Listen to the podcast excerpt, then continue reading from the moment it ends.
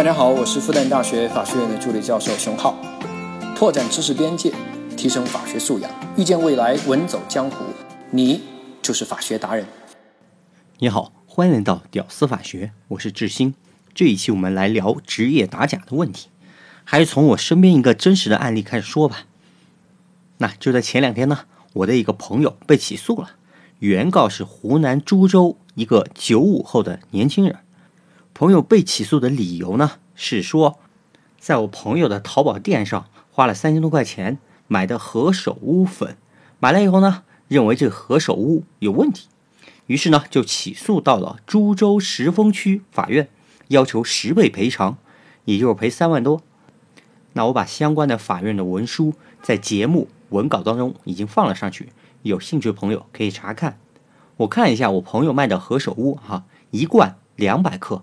十五块钱一罐，那别人呢都是几罐几罐的买，小伙子倒好哈，一口气买了两百罐，估计是个程序员，脱发严重哈，人家的刚需，开个玩笑。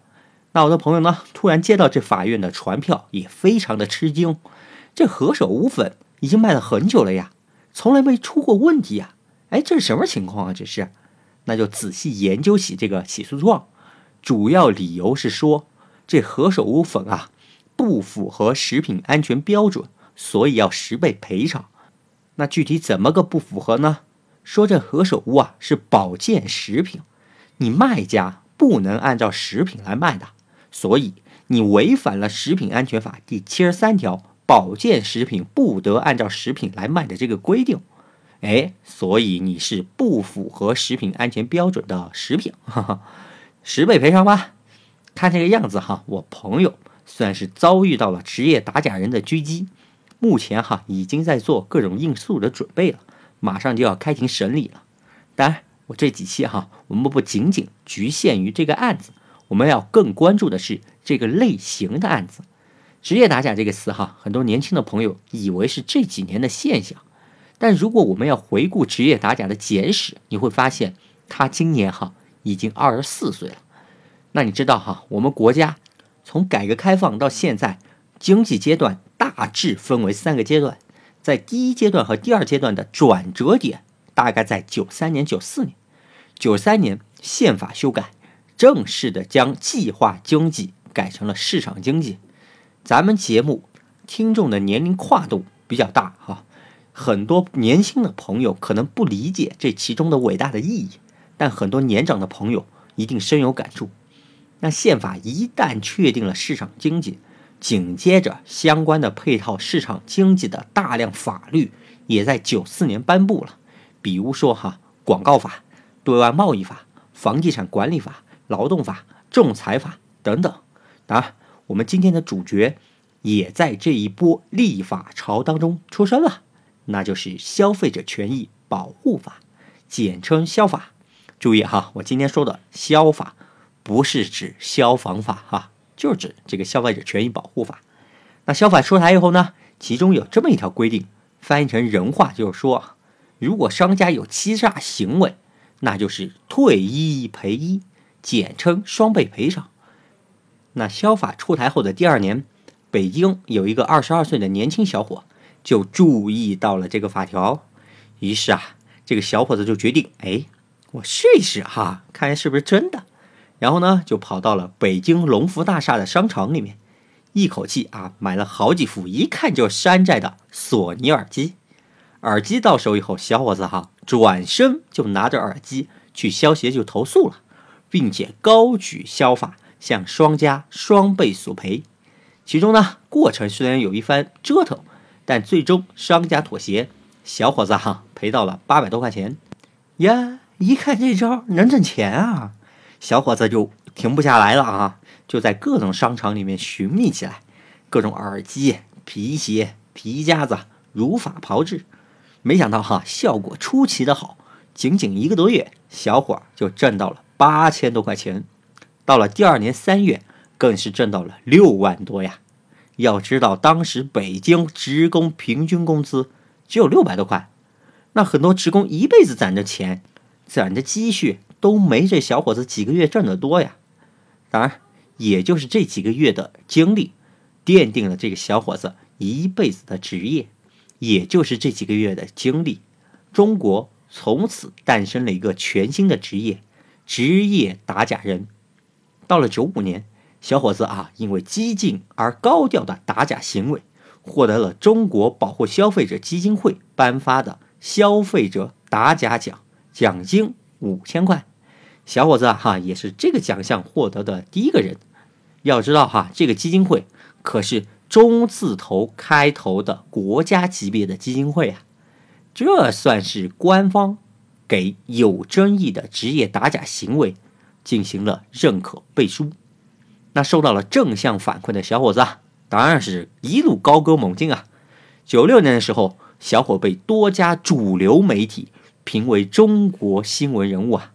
并受邀参加央视的《实话实说》节目。要知道，这可是当年最最火的节目啊！这节目邀请的那都是当年最红的发紫的人啊，比如像罗大佑啊，比如国足教练米卢啊等等。在每周日新闻联播之后的那个时段，哈，百分之六十二的观众都会收看《实话实说》。要知道，当年可没有手机、没有电脑这些娱乐设施呀，电视。那基本上就是家庭生活饭后最最主要的娱乐项目。要用今天的话说，这是多么恐怖的流量啊！而被称为打假英雄的小伙呢，在当年就是这样一个大红大紫的人物。节目当中呢，我放了当时这个节目的一些照片，有兴趣的朋友可以查看。而且这还没完哈，我们的打假英雄呢，一路那是红的发紫啊！到了九七年的时候。曾经全国发行量啊最大的周刊《南方周末》，那更是毫不吝啬的对小伙的夸赞，直接称小伙为脚踏实地的爱国者。到了年底，小伙连自传书籍那都出版了呀。这还没完哈！九八年的时候，当时美国总统克林顿访华，在一次座谈会上，克林顿哈就专门的留出时间，直接跟小伙啊当面会谈。会上啊，直接称小伙子为中国消费者的保护者。你一看这帽子戴的，所以你能想象哈，小伙已经蜕变成何等大人物了。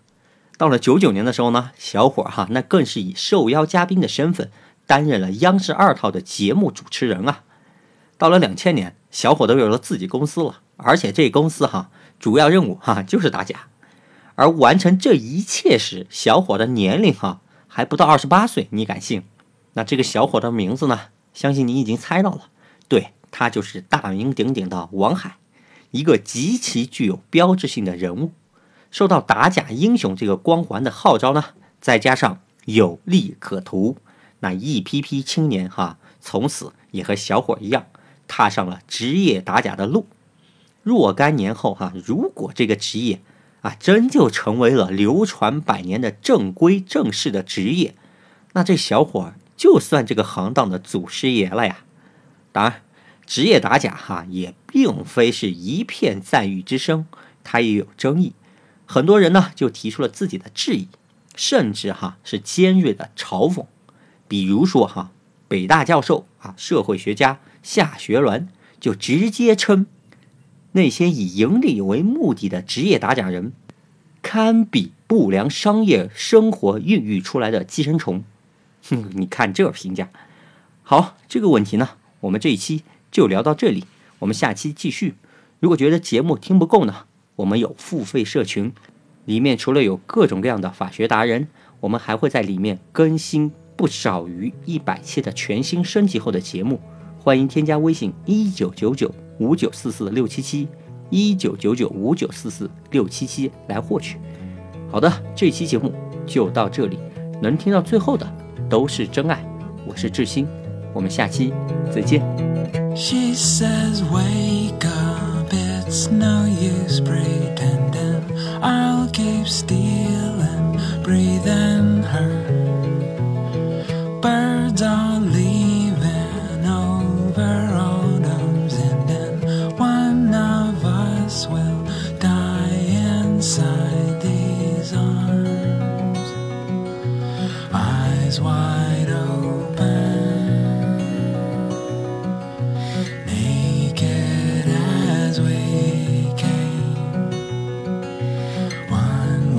Spread.